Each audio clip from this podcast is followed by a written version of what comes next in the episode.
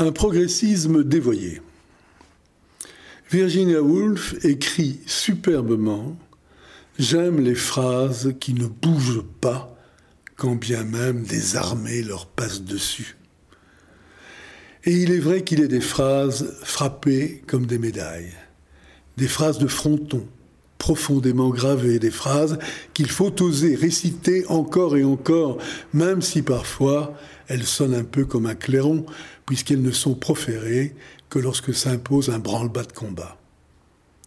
Parmi ces phrases, il en est une qui a retenti un peu partout ces jours-ci prononcée ou écrite non seulement par des anciens de l'Université libre de Bruxelles, dont je suis, mais par bien d'autres qui la faisaient leur et avaient bien raison de le faire. De cette phrase, on ne récite généralement que les sept premiers mots. La pensée ne doit jamais se soumettre.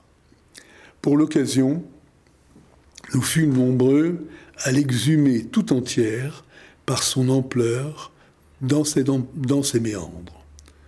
La pensée ne doit jamais se soumettre ni à un dogme, ni à un parti, ni à une passion, ni à un intérêt, ni à une idée préconçue, ni à quoi que ce soit, si ce n'est aux faits eux-mêmes. Parce que pour elle, se soumettre, ce serait cesser d'être. Ces quelques mots, ce fut le mathématicien Henri Poincaré qui les prononça lors des cérémonies du 75e anniversaire de l'ULB en 1909. Et ils impressionnèrent si fort ses auditeurs que ceux-ci les annexèrent et en firent leur profession de foi. L'alpha et l'oméga de leur discours à venir, l'inaltérable devise de l'Université libre de Bruxelles, et quoi de plus naturel? C'est dans l'article premier de ces statuts que l'ULB proclame que son enseignement a pour principe de base le libre examen.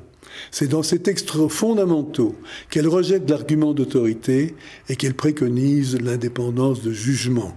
Et c'est sans embâge qu'elle exige une vie communautaire empreinte de compréhension et de tolérance.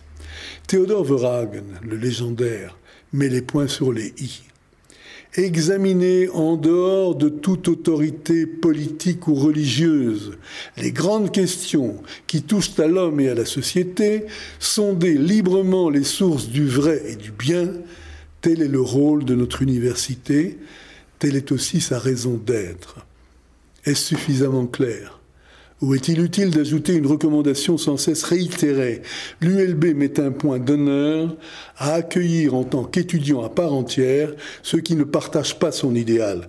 Toutefois, ceux qui choisissent de s'y inscrire acceptent implicitement ces principes fondamentaux, parmi lesquels une tolérance mutuelle.